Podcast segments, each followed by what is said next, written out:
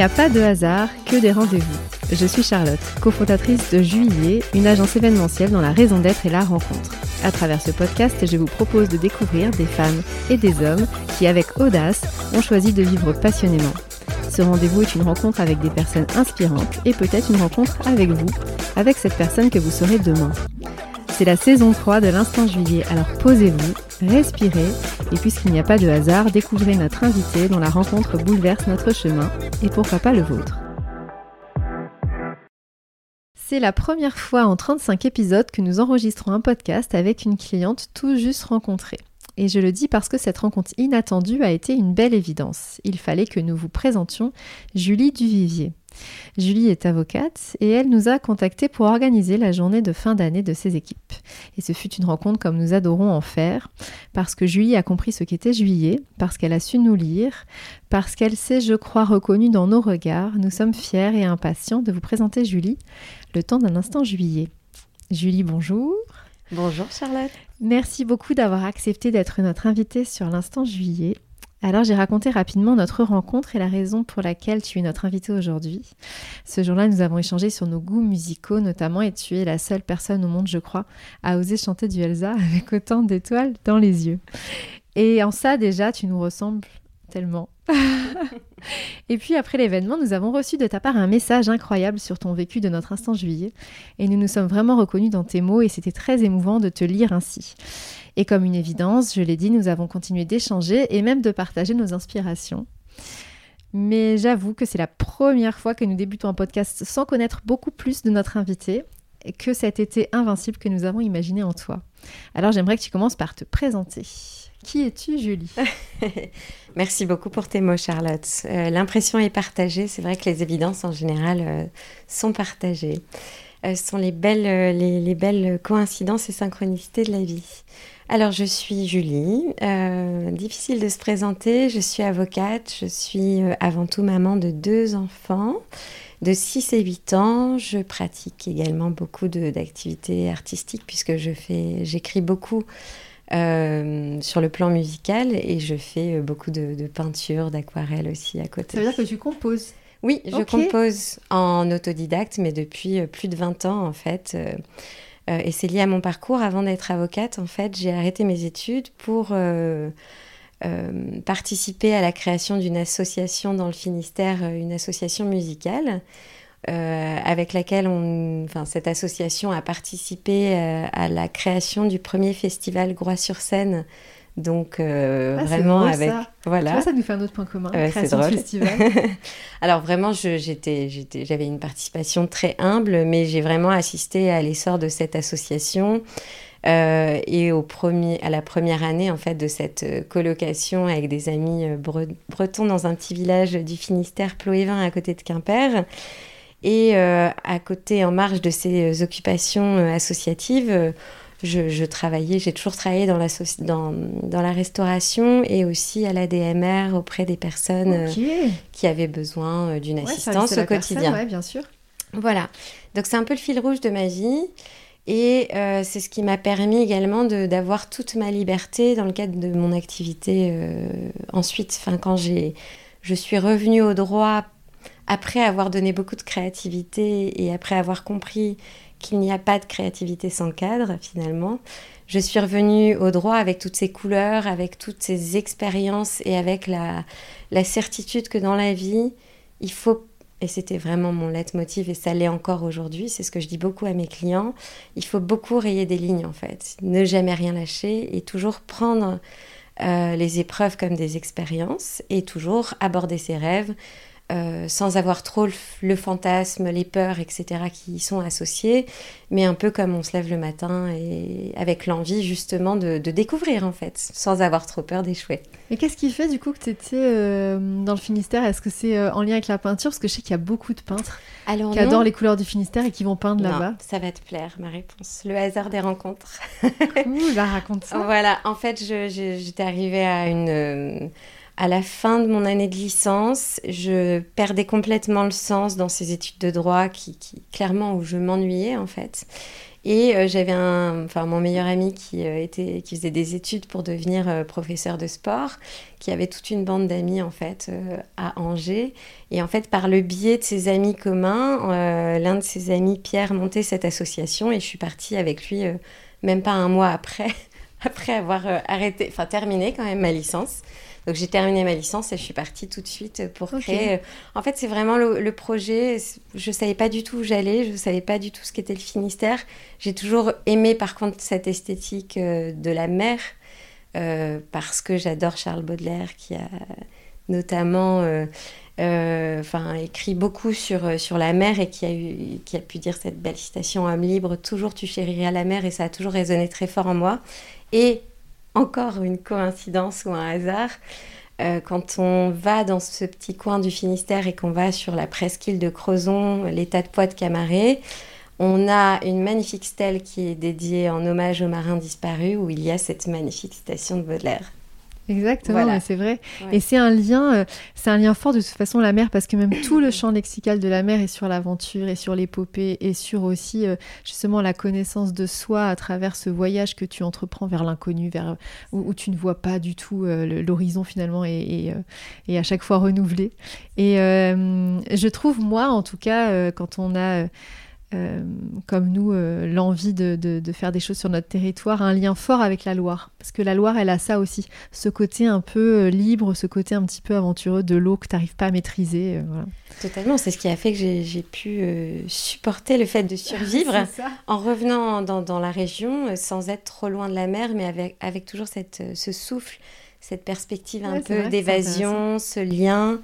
et c'est vrai que pour le coup le cabinet d'avocats, l'étude notariale avec laquelle on s'est associé, en fait, on a vraiment cette Loire en commun. C'est pour ça qu'on a... Oui, entre Tours et Blois, Beaucoup de patrimoine, euh, finalement, on, voilà, on, a pris des arbitrages pour que, pour que tout soit euh, autour de la Loire.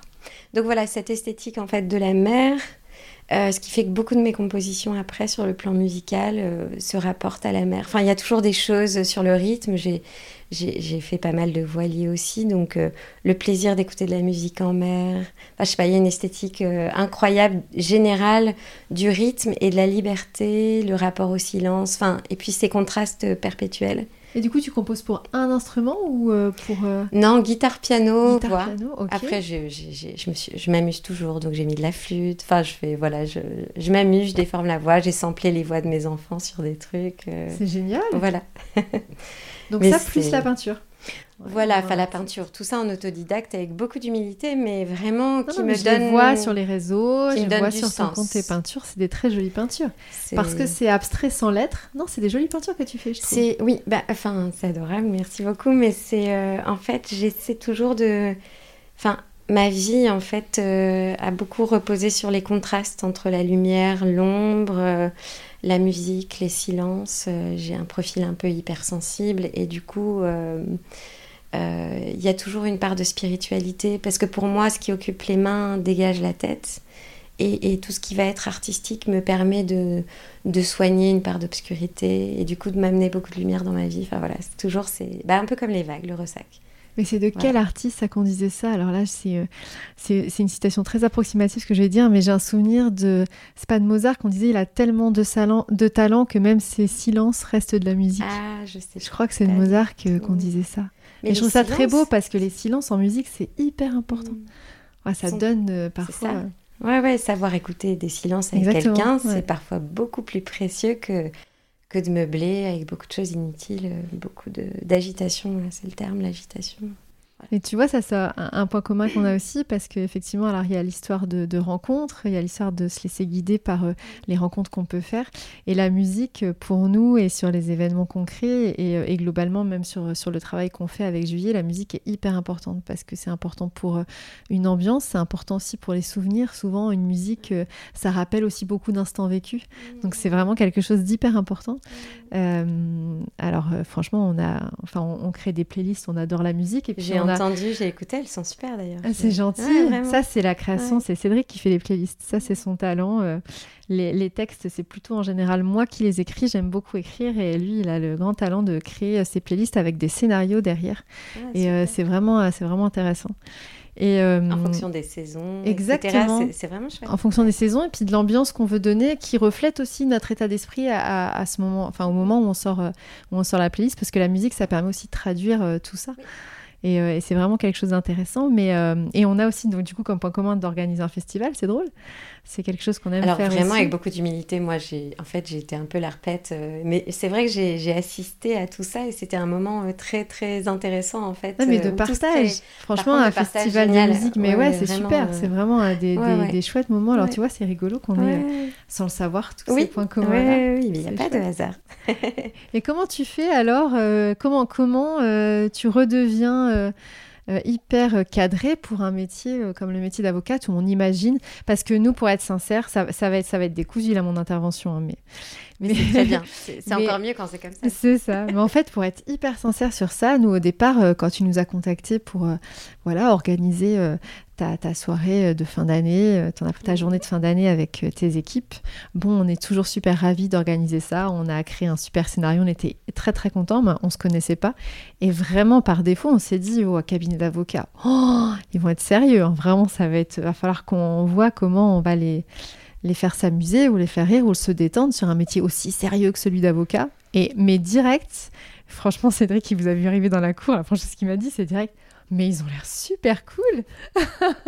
c'est non, mais c'est assez drôle. De, non, non, mais on, on a une ambiance très familiale en fait. On est, alors, on s'en rend pas compte comme ça parce qu'effectivement, les métiers du droit, bah, comme comme plein de métiers, on a les, on a le poids des hum, de la caricature ou des archétypes en fait qui, qui, contiennent beaucoup euh, ce qu'on va projeter, ce qu'on va imaginer. Mais en réalité, moi j'ai beaucoup l'habitude de dire, et c'est comme ça que je vois mon métier, euh, qu'en en fait on est très, euh, très artiste dans notre démarche parce qu'on cherche constamment des solutions. Et chercher une solution en partant certes d'un cadre, mais avoir une démarche qui constamment... consiste à chercher des solutions pour nos clients, pour les besoins, etc. C'est une démarche très créative, c'est ça qui me plaît. Et c'est ça qui fait le lien avec tout ce que je fais. C'est juste que c'est un médium différent, le droit, qui évolue sans cesse, donc qui est très mouvant, euh, comme pourrait l'être une palette de peinture ou, euh, ou quand on décline des tonalités euh, mineures en musique avec un, un, potentiel infini. Il faut savoir saisir un peu ce qui va bien sonner, le diapason, coordonner tout un tas de paramètres pour coller au plus près des intérêts du client. Donc finalement, on est, on est très sur une activité un peu plutôt d'artisan, enfin voilà, artisanale. Et finalement, ça peut ressembler euh, à, on ce qu'on peut euh, imaginer euh, pour nous sur la création finalement d'un événement parce qu'on va essayer de coller au maximum à ce qu'a envie de raconter la personne qui nous engage, ce qui est ce qu'a envie, l'ambiance qu'elle a envie de créer, la, la, rencontre qu'elle a envie de provoquer entre ses équipes. Quelque part, c'est un petit peu. c'est ça, on est tous des chercheurs de solutions, je pense. Et après, on a des instruments différents, des pupitres différents, et on a tous des talents de chef d'orchestre différents. Et enfin voilà, c'est ce qui fait aussi la force de nos équipes, parce qu'on fait plein de choses très variées avec euh, des, constructions de personnalités très complémentaires, et, ce qui fait qu'on voilà, on peut faire une belle musique, une, jouer une belle partition euh, au bout du bout. Et c'est ce que tu avais euh, imaginé quand tu as décidé de faire des études de droit? Ah, alors pas du tout. ça, c'est une vraie question. Euh, j'avais une vision, euh, j'avais une vision euh, très archétypale, je sais pas si ça se dit, enfin bref, de la profession. C'est-à-dire que je voulais un peu, quand j'étais quand j'étais jeune, hein, mais très clairement, mon stage de troisième en cabinet d'avocat, je je voulais servir, je voulais être au service, je voulais, pour le coup, sauver. C'était un peu mon postulat de départ. Et au fil et au fur et à mesure de, l'expérience, de, la pratique de ce métier, euh, j'exerce depuis 11 ans aujourd'hui.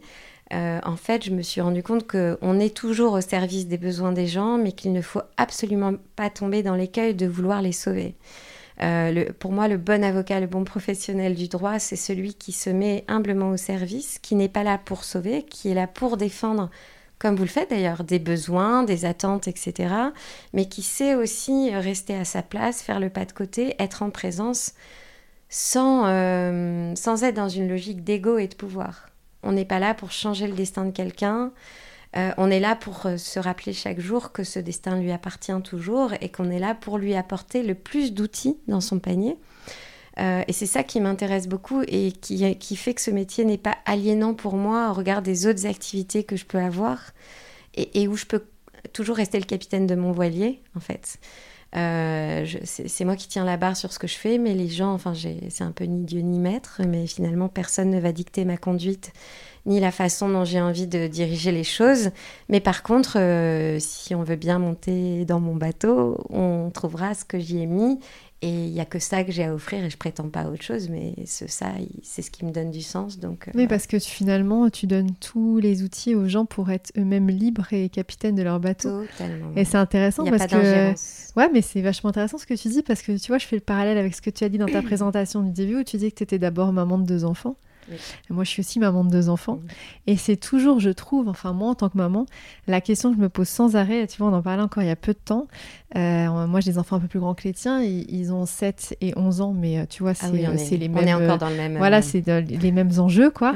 et, euh, et, en fait, je suis toujours dans dans le, perpétuel, euh, enfin, le, perpétuel mouvement de se dire euh, je dois être là pour eux, les soutenir, être, rassurante, être protectrice, et en même temps euh, leur donner les outils pour qu'ils soient libres de faire leur choix. Et, et qu'ils se, se, sentent libres de faire le choix, quel que soit peut-être mon avis ou quel que soit ce que je vais en penser, et qu'ils tentent et puis au pire, bon, pas s'ils se trompent, je suis là derrière, mais en tout cas, les laisser autonomes, les laisser libres, les laisser euh, faire leur propre choix, même, enfin, ça peut paraître drôle de dire ça, mais même à 7 ou 11 ans, mais, euh, ah, mais de pas justement être aliénant ou de pas être, de pas choisir pour eux le destin. Et surtout le plaisir de faire ces expériences, de commettre ses propres erreurs. Et mais oui, non, c'est Khalil Gibran, c'est, enfin, ça, fait partie vraiment de mes sources d'inspiration, mais c'est un, prophète libanais euh, qui a été beaucoup à Londres aussi, qui a euh, qui a beaucoup écrit sous forme d'aphorismes très poétiques, etc., notamment dans son livre Le Prophète, euh, qui a beaucoup euh, comparé les enfants à des flèches qui partent de, de l'arc que, que, que l'on représente. Et en fait, les, les, enfants appartiennent à la vie, mais ils nous appartiendront jamais. Et moi, la fonction parentale, on fait ce qu'on peut, toujours ce qu'on peut.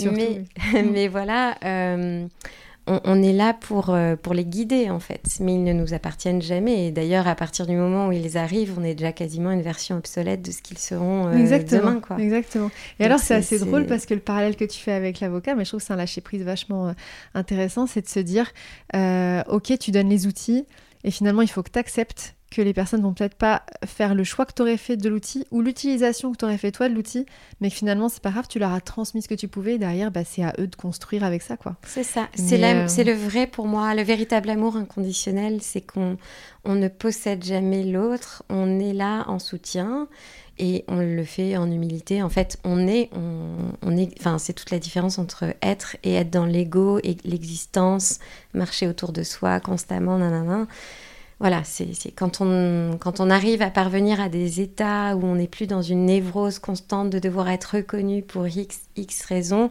je trouve qu'on arrive à, tenir un bon diapason, euh, une place juste. Et la justesse n'est que rarement la justice, c'est pour ça que je me réoriente aussi professionnellement, mais euh, une place juste qui n'est pas une place de, pouvoir, d'ego, etc. Moi, mon job, c'est euh, d'être là, d'être là pour les gens, dans la limite de ce que je suis, mais avec tout ce que je suis. Et c'est aussi ce qui me donne pleinement la force. et sincèrement et engagé dans voilà voilà. voilà exactement. Et c'est ce qui me permet de, de toujours euh, considérer que une erreur n'est jamais une erreur c'est une expérience. Et, et, aussi dans cette société française où tout est toujours euh, euh, échec réussite enfin voilà on est sur des trucs hyper dichotomiques pas juste enfin où ça manque de nuances cruellement bah, de rassurer de restaurer mes clients souvent en leur disant vous savez vous, vous, serez certainement plein de gratitude dans 5 ans par rapport à cette épreuve qui vous tombe dessus parce que au bout du couloir, vous, vous trouverez certainement une lumière merveilleuse et la lumière brille toujours encore plus fort dans l'obscurité.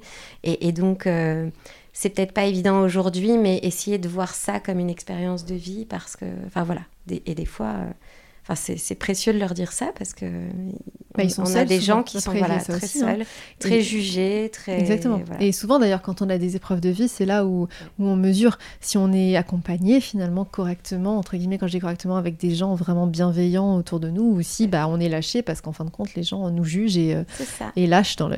Ah oui, c'est la belle phase de. C'est ça. Mais on pense pas forcément ça d'un avocat. Pas sincèrement, euh, moi je me dis, euh, quand tu vas voir un avocat, ça c'est vraiment que tu as des trucs à faire chiants que tu pas envie de faire, quoi. oui, c'est possible. C'est vrai que moi, j'ai eu cette histoire de vie où ma mère était psychologue, mon père avocat, donc j'ai toujours été entre ces deux domaines de ressources humaines, mais vraiment avec cette... moi, c'est vraiment le chemin que je fais avec les gens qui m'intéressent. Ouais, tu as cette vision-là. Oui, tu avais, cet angle-là parce qu'effectivement, tu as des parents qui t'ont peut-être aussi ouais, donné cette lumière-là sur, euh, sur ce qui fait euh, l'humain, enfin voilà, mm. et, ce qui t'intéresse. Oui, puis mon, euh, mon, arrivée, enfin je pense, le sens, le fait d'avoir toujours été avec des gens très simples, d'avoir travaillé dans les fermes petites, enfin voilà, mon histoire en fait. Bah, puis ton expérience du coup à la DMR. Oui, exactement. Ah, mais voilà, c'est le dans ce que tu as dit. Euh, mais... Mais, dès que j'avais 12-13 ans, en fait, euh, bon, mes parents avaient, avaient, certains, certains moyens, mais on était toujours à proximité de fermes. Et moi, les week-ends, je m'évadais, en fait, chez nos voisins. Euh, je, je, me suis occupée de, de, des vaches tous les hivers, le plaisir de manger une petite tartine avec du chocolat en poudre. Enfin, ces instants précieux, en fait, ces instants présents qui, donne toute la saveur à une vie et que l'argent n'achètera jamais. Quoi. Voilà, donc c'est pour ça que j'ai toujours eu cette ligne euh, un peu conductrice. Euh, voilà. Eh, mais tu vois, qui, enfin, je trouve que le, fil rouge, c'est vraiment l'autre parce que je ne crois pas qu'il y ait beaucoup euh, de, jeunes étudiants en licence de droit qui se disent tiens, je pars en Bretagne et je vais, je vais bosser à la DMR. Sincèrement, c'est des métiers dont on sait ils sont très peu attractifs. C'est des métiers difficiles qui sont beaucoup dans la relation à l'autre et à la fois qui sont Enfin, il faut, il faut les accepter, ces métiers-là, parce qu'on est face à des gens qui sont dans des situations de, de fragilité. Oui, oui, oui, c'est être au service, vraiment. C'est un appel qu'on a, je pense qu'on reçoit. Un et, et, euh, ta vision, elle est assez bonne parce que c'est, euh, c'est comment dire, être au service, mais sans euh, aliéner non plus. C'est pas parce que la personne, elle est en, perte d'autonomie que tu dois lui imposer. Ou, ah non, non, non, jamais on impose. On propose ah toujours. c'est ça. Mais et surtout, on respecte toujours l'autre, enfin l'humanité de l'autre. Je suis personne pour me situer au-dessus de mes clients ou simplement j'ai un savoir-faire que je mets à disposition, quoi. Voilà. Et ça, du coup, peut-être ça te sert aujourd'hui sur, euh, dans ton rôle d'avocat Finalement, c'est une expérience peut-être qui, euh, qui te sert au quotidien. De toute façon, tout sert. Toutes les expériences sont très, très riches. Ça me sert à, souvenir, à me souvenir euh, chaque jour qui je suis. Comment dire? À, garder la barre, en fait. pour reprendre une métaphore marine, dans la vie, on tire beaucoup de bords. On, va rarement envoyer d'un point A à un point B tout droit. On va souvent bien à droite en fonction du vent, des courants, des impondérables, etc. Et ça me sert toujours, ce cap que j'ai au fond de moi, à, accepter le fait de tirer des fois beaucoup de bords et, que c'est le chemin qui compte et c'est pas forcément ce qu'on trouve à l'arrivée. Sur la métaphore de la, de la mer, euh, on a écrit un texte il y a, peu de temps, euh, je sais, je sais plus euh, à quelle occasion, mais où j'avais découvert cette métaphore sur la navigation que j'avais trouvée intéressante. C'est la navigation par l'absence de vue. Et c'est assez intéressant, c'est-à-dire que quand on est perdu, qu'on voit pas du tout où on peut aller, en fait, se dire je continue d'avancer et tant que je vois pas d'obstacle, c'est que je suis dans la bonne direction. Parce que les navigateurs, quand il y a trop de brouillard dans la mer, etc., euh, il y a une navigation négative, je crois que ça s'appelle, je sais plus, je l'ai écrit dans le texte. En fait, ils disent tant qu'ils voient pas d'obstacle ou de lumière de phare, ça veut dire qu'en fait, il n'y a pas d'obstacle. Donc en fait, tant qu'on voit pas, et eh ben justement, continue d'avancer euh, et t'inquiète pas sur, euh, sur des obstacles que tu imagines mais qui finalement ah, n'existent pas. C'est le fantasme des peurs et, se faire confiance. Et c'est encore une, une, métaphore sur la mer, mais je trouve vraiment très intéressante sur le fait, mais avance en fait. La foi quelque part. Enfin, bah, la un peu, La foi qu'on soit sur ce que tu vois que pas. soit la spiritualité, euh, moi je crois beaucoup plus en la spiritualité qu'en la religion. Pour moi, euh, tout ce qui est spirituel, ça doit relier par l'amour. Donc après, euh, ça appartient à chacun d'y mettre ce qu'il y veut et d'appeler ça ce qu'il ce qu'il veut. Mais pour moi, c'est une expérience de foi, justement, d'avancer les yeux fermés. Euh, tant qu'il n'y a pas d'obstacle. Et du coup, d'appréhender l'obstacle aussi. J'ai fait, j'ai fait un peu d'équitation quand j'étais jeune, donc appréhender l'obstacle aussi, euh, avoir toujours euh, cette envie d'y aller et de ne pas se laisser dépasser par ses peurs. tout ça, ça me parle bien, oui, effectivement. Ça sert, ça, au quotidien. mais c'est pas si simple, sincèrement. Non. même quand tu arrives à l'exprimer, euh, on a beau avoir voilà, les capacités d'analyser euh, nos forces, nos faiblesses et puis nos, propres failles aussi, nos propres peurs. les dépasser, c'est encore une autre chose. Tu peux les avoir euh, en tête. les dépasser, c'est. Ça commande d'aimer son obscurité. enfin, si, on n'aime pas son obscurité et qu'on s'accroche qu'à la lumière, et qu'on n'a pas d'amour ni de tendresse pour les fêlures qu'on peut avoir et pour les moments où, où ça va moins bien, parce qu'on a tous des moments où c'est très difficile, etc. Euh, quand on arrive à assimiler ça et à avoir de la tendresse pour ces fêlures, on, peut pas, euh, comment dire, l'obstacle est toujours moins dur parce qu'on s'enlève une partie du jugement qui, qui est très contre-productif quand on a justement besoin de s'en sortir. Donc on, sait que ça ira mieux, même si on ne le ressent pas encore. Et ça aide justement à, garder cette foi, ce cap, pour, euh, pour toujours chercher la lumière euh, quelque part. Et à se dire finalement que cette, cette part-là, c'est ce que tu disais, euh, du coup ça t'enrichit et ça te permet... Exactement, c'est ça qui est merveilleux. Et c'est vrai qu'en peinture, alors pour le coup, moi, l'aquarelle, je trouve que c'est un truc génial pour bien mesurer ça. Enfin, on peut pas mettre en évidence une couleur si on n'a pas un antagonisme, une couleur plus froide pour une couleur chaude. Enfin, tout est toujours dans cet équilibre de contraste. Donc, euh, c'est, ça permet d'aborder les, traumatismes euh, pour grandir et, toujours euh, muter dans une version encore plus améliorée de soi-même. enfin, voilà. Et alors avec tout ça, est-ce que, est-ce que sur, sur ce chemin-là et sur, sur les pensées que tu as là, il y a, y a, une personne qui t'a, qui t'a guidé là-dessus que que, que tu as admiré, qui te sert un petit peu de, de référence? Alors, euh, j'ai pas beaucoup de. En fait, j'ai beaucoup de. Comment dire Je suis très bordélique dans euh, mon rapport aux sources, quelles qu'elles soient, en fait, en peinture. J'ai toujours besoin d'avoir une profusion de choses et de laisser un peu décanter, et après, il y a quelque chose qui émerge. Je sais pas si c'est très clair. Euh, j'ai des auteurs comme bah, Khalil Gibran, dont je parlais tout à l'heure Charles Baudelaire, qui sont plutôt dans des esthétiques. Euh, alors, pour Khalil Gibran, c'est des esthétiques plus poétiques, mais toujours un rapport au contraste, à l'équilibre. Euh, la peine est un puits de joie pour demain. Enfin voilà, ce sont que des aphorismes comme ça. Euh, euh, Charles Baudelaire qui était dans une esthétique plus de torsion, mais, mais qui mettait en valeur le beau, de la croix, enfin voilà tous ces auteurs-là. Et là, euh, très très récemment, je lis un livre euh, de, d'une, d'une auteure qui s'appelle Pinkola Estes, Femme qui court avec les loups, Femme qui danse avec les loups. Je vais peut-être regarder exactement. Femme qui court avec les loups, elle s'appelle Clarissa Pinkola Estes. En fait, euh, ce livre, il m'aide beaucoup euh, parce que, alors, je, ne suis pas quelqu'un de, très engagé. Enfin, j'ai du mal à m'accrocher à des combats, en fait. Euh, je suis pas quelqu'un de politique. voilà, pour me définir plus précisément. En revanche, la cause des femmes me, tient vraiment à cœur. et parce que finalement, sans rentrer dans des propos très galvanisés, etc., on, est quand même dans une société où la, femme humaine est, à peu près la seule femelle euh, du règne animal euh, à qui on interdit la violence défensive, par exemple. Et cette, cet auteur, qui revisite beaucoup de contes, qui est aussi conteuse, qui a beaucoup travaillé avec des grands traumatisés d'après-guerre, etc., euh, permet de reconnecter à son instinct sauvage animal. Alors c'est des voilà, c'est une sphère un peu spirituelle, mais moi qui m'aide beaucoup à me rappeler euh, pourquoi euh, quand je défends certains dossiers de violence conjugale, etc. Enfin voilà, comment comment aborder ça et comment ne jamais s'excuser d'être qui on est. de dire ce qu'on doit dire et parfois de, même d'être très violent dans ses propos ou dans ses agissements. Euh, moi, j'ai toujours été quelqu'un de très sage, mais aussi de très rebelle dans ma façon d'aborder ma vie.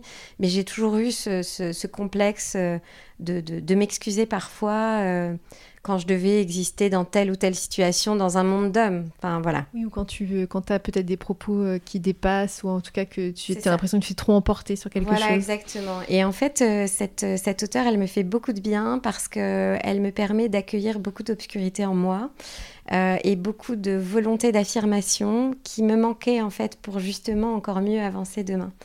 Et elle a vraiment cette, euh, cette, ce talent, euh, je trouve, de parler aux femmes et de parler aux femmes de, de, de la femme sauvage vraiment ancestrale qui nous rallie à la terre, à l'universel et qui nous permet de, de, de, nous relever, de, de bien défendre nos enfants, d'être là pour nous-mêmes, etc., d'être présente pour nous-mêmes dans un monde encore euh, malheureusement très patriarcal et sans faire trop de... de voilà.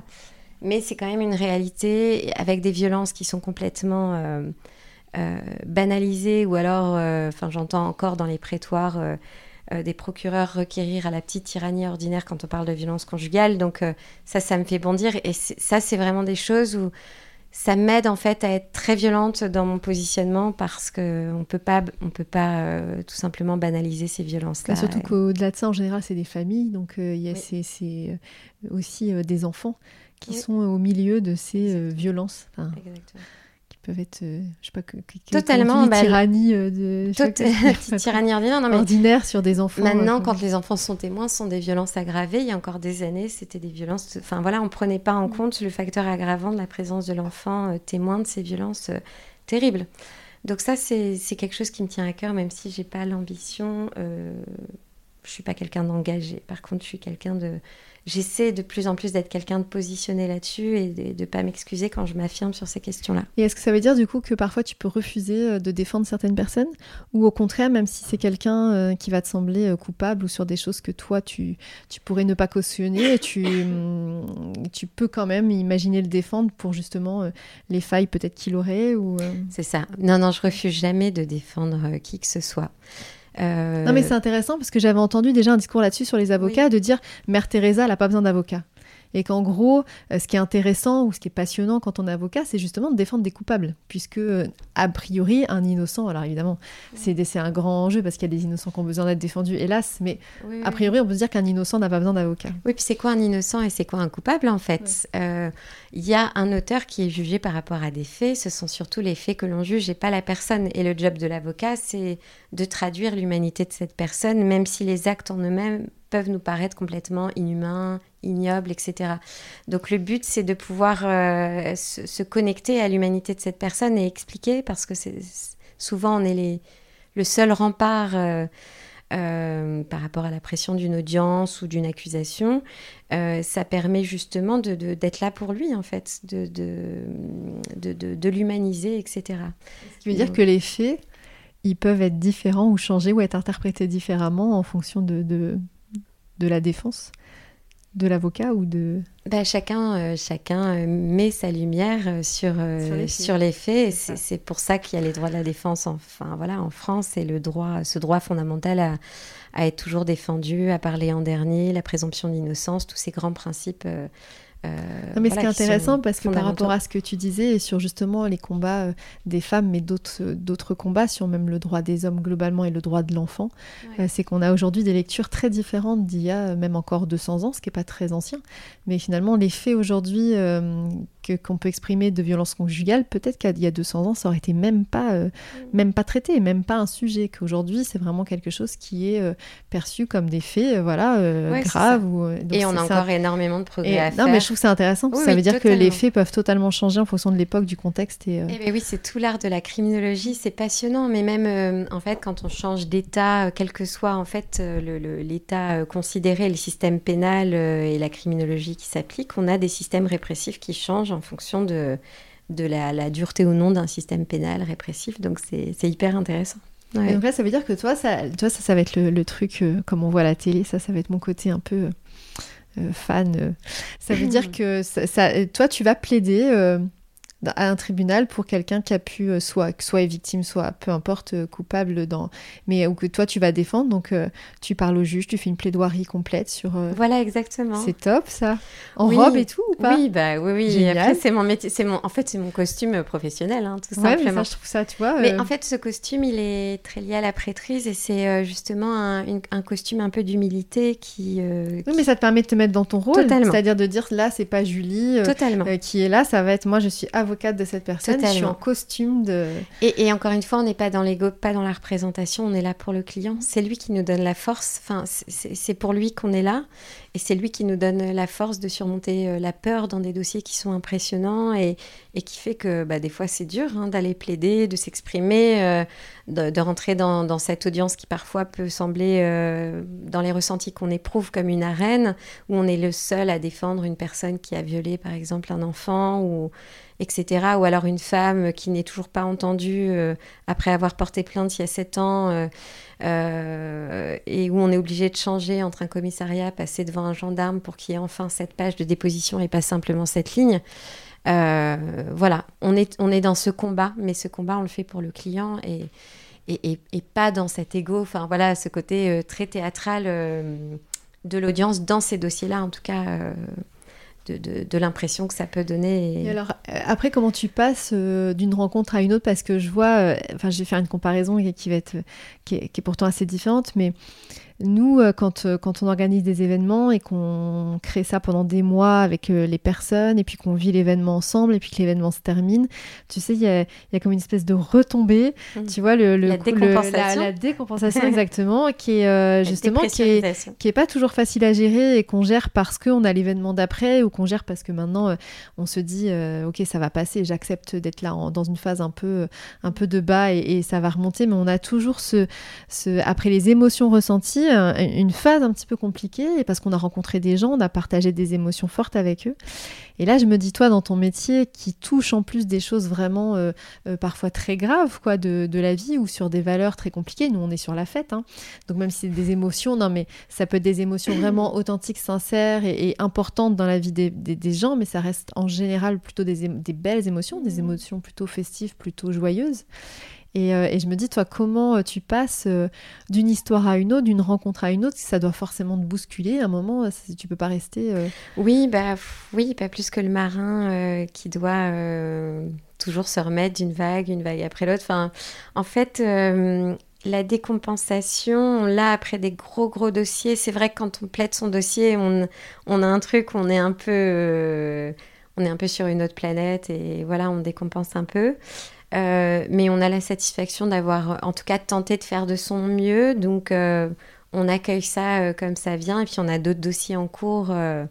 donc, donc oui, ça te permet de continuer, quoi, de reprendre. Oui, c'est ça. En fait, j'ai rarement ressenti un, un, manque.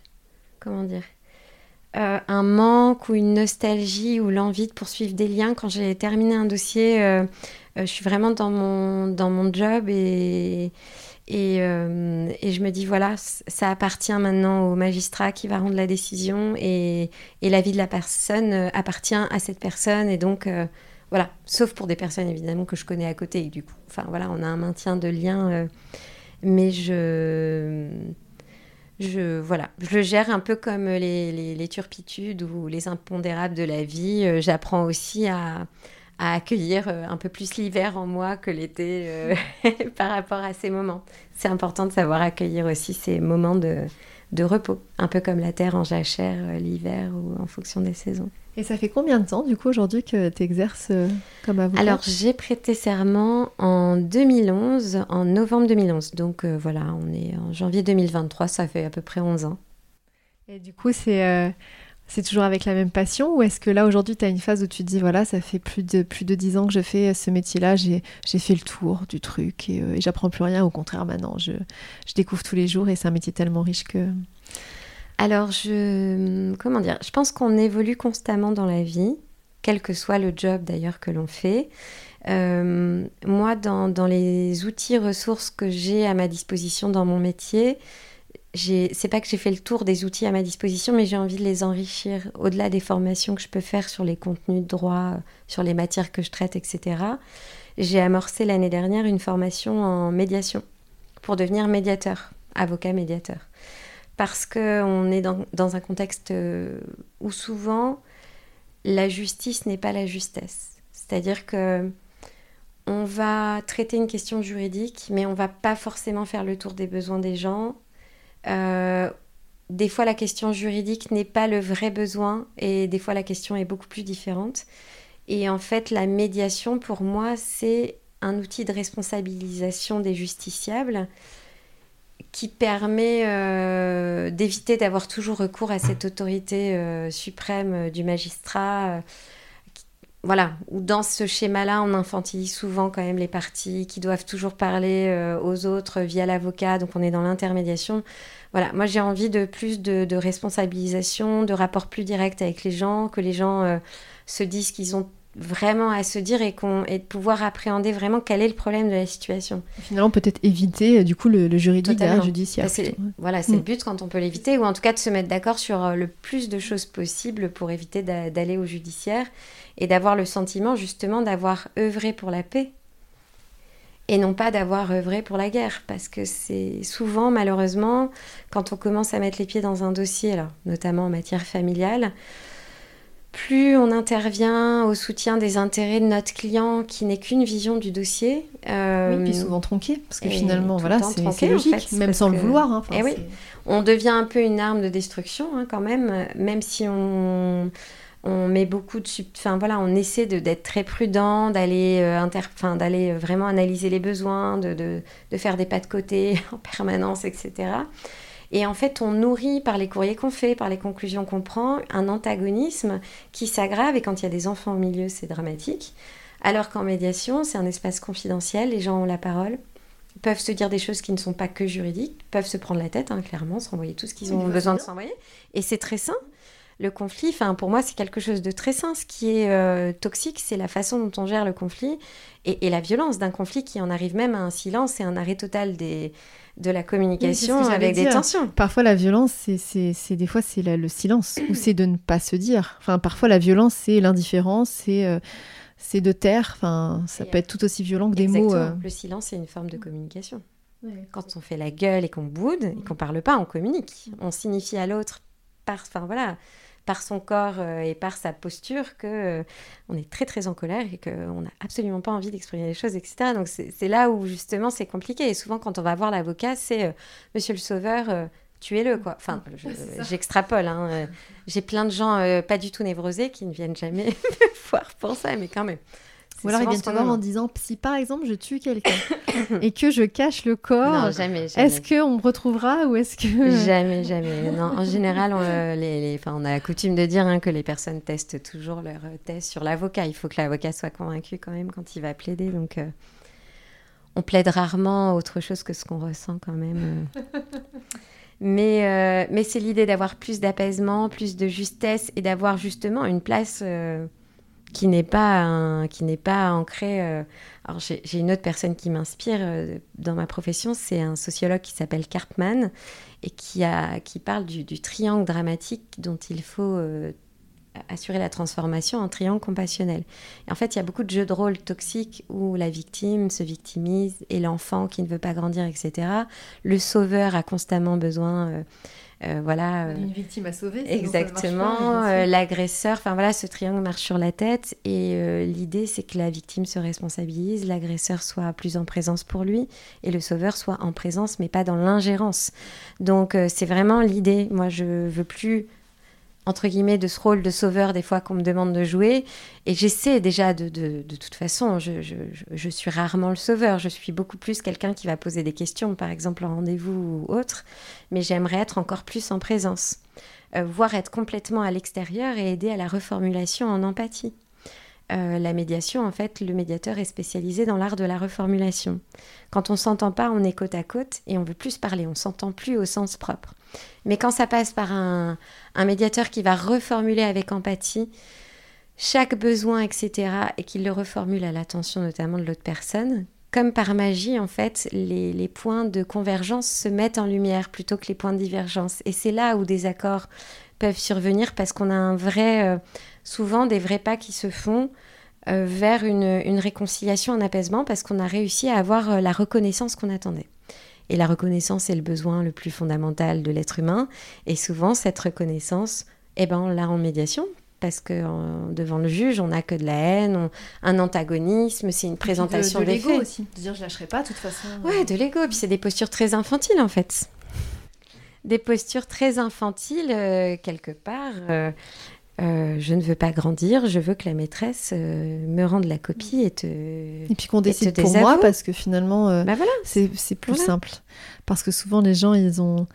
C'est vrai qu'on entend souvent le discours que oui, on a envie d'être libre, mais attention, la liberté, voilà, c'est pas la position la plus confortable. Être libre, c'est eh oui, ça veut dire assumer aussi ses choix, ça veut dire. Ouais, totalement. Bah oui, ce grand risque et cette grande responsabilité et et voilà. Donc, euh, et puis on dit bien ce qu'on veut à l'avocat. Donc, euh, enfin voilà. C'est intéressant, mais par contre, c'est, enfin, après, est-ce que les, les, les, personnes qui auraient besoin, euh, par exemple, de médiation, savent que c'est possible? Est-ce que, après, après, il y a un vrai sujet sur comment vous communiquez sur sur cette possibilité dans le dans le règlement. Oui, alors après. Après, ça se, après ça se fait naturellement par le bouche à oreille, au même titre qu'on se forme une clientèle quand on est avocat c'est de la résolution de conflits. Un jour, vous résolvez un, un conflit, puis euh, voilà, au fur et à mesure, les gens réorientent. C'est intéressant. Voilà. C'est une autre source. Et dans un, voilà, une société où la justice est quand même très, très, très, très en peine, puisqu'elle souffre euh, d'un gros manque de moyens, euh, comme le milieu hospitalier, comme le milieu carcéral. Enfin voilà, ça fait partie des choses où les gens sont plus infantilisés. Voilà, mais ça c'est lié au code napoléonien de 1804 qui a souhaité absolument infantiliser les gens parce que c'est la meilleure façon d'avoir la paix en fait. on, est sur des registres euh, clairement de contrôle et d'aliénation de la liberté qu'on a clairement voulu dans notre société et sur laquelle on revient parce qu'on ne souhaite plus donner les moyens à notre justice de faire son, boulot. Et donc on est bien contraint de redonner aux gens euh, euh, quelques attributs supplémentaires de dignité et de voilà mais qui n'est pas si simple parce qu'il faut réapprendre, réapprendre des façons de gérer euh, Totalement. sa vie. C'est ça. Ce qui n'est pas toujours. Euh, Exactement. Et du coup, Julie, alors quel est euh, ton demain? Alors, vaste question, quel est mon demain? Alors, oui, mon demain. Mon demain, ce sera certainement de, de, donner encore plus de force à, mes, à mon aujourd'hui, en fait, à tous mes instants présents. Euh, jusqu'à 30 ans, euh, on court un peu partout, on essuie pas mal d'expériences, etc. De 30 à 40, on se pose, on a nos premiers enfants, euh, on est en burn-out sur certains sujets, et après on se pose. On se pose avec un rythme de croisière, on perd nos proches. Moi, j'ai perdu ma mère il y a un an et demi. Elle a, elle, a, fait un arrêt cardiaque massif. je l'ai perdue dans la journée on l'a perdu avec mon frère euh, dans la journée et on n'a pas pu lui ah, dire au revoir. brutalement, qui allait très bien, etc. Donc euh, ces épreuves euh, nous, poussent à, savourer le présent. On a une apparence, une impression d'inconfort dans nos vies quotidiennes, une multitude de petites frustrations, de, petits cailloux dans nos, dans nos pieds, mais en fait, enfin voilà, moi mon, cap c'est vraiment de de, redonner plus de valeur aux choses simples, importantes, de moins me prendre la tête avec des, des, sources de stress inutiles euh, et de consacrer plus de temps au silence, plus de temps à la contemplation du beau, euh, et essayer de limiter les sources d'agitation dans ma vie. C'est mes caps pour demain. Après, je ne sais pas de quoi évidemment sera fait mon demain, puisque je peux mourir demain. Mais je, je, suis en revanche convaincue qu'en donnant cette direction à mes présents, à mon aujourd'hui, j'aurais fait de mon mieux si je m'en tiens aux accords Toltec. J'aurais fait de mon mieux pour que, pour que chaque présent soit une petite graine d'un demain euh, plus sympa que si je ne m'étais pas donné cette esthétique de vie ou ce cap-là. Voilà. Et engagé du coup euh, auprès des autres parce que finalement ce que tu dis là sur toi et sur l'importance que, que, que, tu donnes à, à, te centrer sur ce qui peut être essentiel et, euh, sur ce qui peut être beau, c'est finalement ce que tu essayes aussi comme outil à transmettre aux gens que tu rencontres, que ce soit euh, dans ta profession, mais voilà, dans tes Oui, c'est ça, sauf que j'ai absolument pas cette, cette ambition-là. Enfin, je suis personne pour... comment dire pour dire aux autres ce qu'ils doivent faire. Par contre, je, je, crois beaucoup au mimétisme et au fait que quand on, aux vibrations positives, c'est-à-dire que quand on est heureux tel qu'on est et qu'on arrive à diffuser de l'amour parce qu'on essaie de dégager le plus possible les peurs du terrain de façon générale, eh ben on, communique ça. Et, du coup, euh, on s'entoure de ça. Du coup. Et du coup, on s'entoure de ça et c'est et ça c'est chouette. J'arrive pas à trouver le terme, mais euh, euh, c'est la synergie en fait. C'est Et puis, euh, et puis d'une façon plus spirituelle, euh, toutes ces fréquences positives rendent le monde meilleur, je pense. euh, voilà, sans, sans être dans cette ambition-là, encore une fois. voilà, je j'en ai pas la prétention. Mais c'est vrai quand j'étais, enfin voilà, Non, tu parlais de Sœur doute- Teresa tout à l'heure, Ouais, ça fait partie des gens, des figures qui, qui ont éclairé mon enfance en fait. Enfin, j'adorais, enfin ça, ça me fascinait son histoire. Et, elle a beaucoup parlé de l'obscurité d'ailleurs, parce qu'elle elle s'est souvent remise en question dans des périodes horribles où limite elle engueulait Dieu en lui disant mais pourquoi tu m'as foutu là? C'est- C'est c'est quoi cette histoire euh Enfin voilà. Bah, de toute façon, la foi, il y a beaucoup de questions là-dessus. Euh, C'est ce que tu disais, qu'on croit en Dieu ou qu'on ne croit pas en Dieu. La foi, finalement, en, ce, qu'on est, en, ce qu'on veut donner, ce qu'on veut transmettre. Et finalement, ce que, enfin moi, ce que je trouve et ce que j'essaye de me dire toujours, parce que c'est pas facile dans la vie, on a parfois des, gros moments de doute et des gros moments euh, moins faciles ou moins joyeux. Ou, euh, mais ce que j'essaye toujours de me dire, c'est au pire, écoute, vaut mieux que tu t'imagines le positif et voir le bon côté et avancer avec ce que tu as envie, ce que tu ressens et ce que tu penses vrai. Au pire, si tu trompes, au moins, enfin, je veux dire, tu auras été dans la direction qui te portait toi. Parce que c'est sûr que si tu t'acharnes à voir euh, le, le mauvais dans chaque truc, euh, finalement, oui. tu vas l'attirer. Hein, tu, tu vas Bah, finir c'est- par y- en fait, voilà. c'est la première, euh, le premier effet. Mm. C'est clair. Mm. Ouais, ouais, mais bon, c'est voilà, c'est- facile à dire. Après, Oui, vraiment, oui. c'est un quotidien. Oui, oui, puis accueillir le fait de, de la tyrannie du bien-être, etc. Enfin, on a le droit le, le lundi en 8 de se dire là, ça va pas du tout aujourd'hui. ça je suis ne va pas. pas du tout dans ce mood-là et je et, et de lâcher l'affaire, quoi, de se dire je vais me recoucher ou euh, ou ça n'ira pas mieux ce soir, c'est pas grave, c'est bien aussi de, de pouvoir être comme ça. Ouais, mais tout à fait. C'est de la bienveillance envers soi-même. Toujours se tyranniser pour aller bien, pour être au top. euh, C'est pas possible en fait. Il faut prendre de la drogue, quoi. C'est- Ouais, c'est ça. et du coup, c'est illusoire. Ça, ça retombe après. Oui, et ben voilà, on épuise ses ressources. Ça ne va pas du tout. On oublie, euh, on oublie les saisons, on oublie qu'il faut des hivers pour qu'il y ait des. Exactement. Et, et du coup, euh, et du coup, on s'épuise quoi, et, et on meurt. Voilà. Mais tu vois, c'est une belle conclusion parce que c'est vraiment ça avec, euh, avec Juillet quand on parle. euh, alors, moi, dans, dans mes lectures, tu auras compris qu'il y a beaucoup euh, de Camus, mais euh, ça m'a toujours beaucoup parlé cette phrase parce que l'été invincible qu'on a en nous, c'est vraiment ça. C'est-à-dire que parfois, tu as évidemment des hivers, tu te sens mal et ce qui tient, et c'est ce que tu dis, c'est te dire Ouais, mais ok, là, j'accueille ça, mais ça va passer en fait. L'été va revenir. Et cette flamme que j'ai en moi, elle est toujours là. Et, et bientôt, je vais, je vais la ressentir, ou en tout cas, voilà, elle, va, elle va reprendre le, le dessus. C'est Quoi. ça, tout à fait. Voilà, ouais. Merci beaucoup, Julie. Merci à vous deux. Merci Charlotte. Merci Cédric.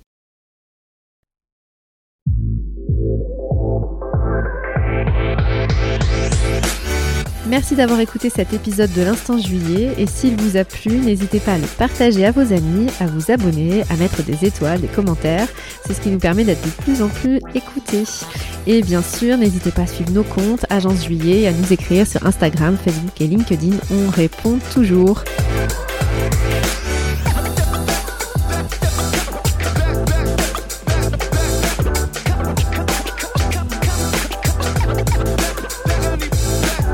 Et on se retrouve très vite pour un nouvel Instant Juillet. En attendant, n'oubliez pas de rire et de crier, de chanter et de danser. N'oubliez pas d'oser. Réalisez vos envies et saisissez vos rêves. Vivez l'instant et osez la liberté. Soyez juillet.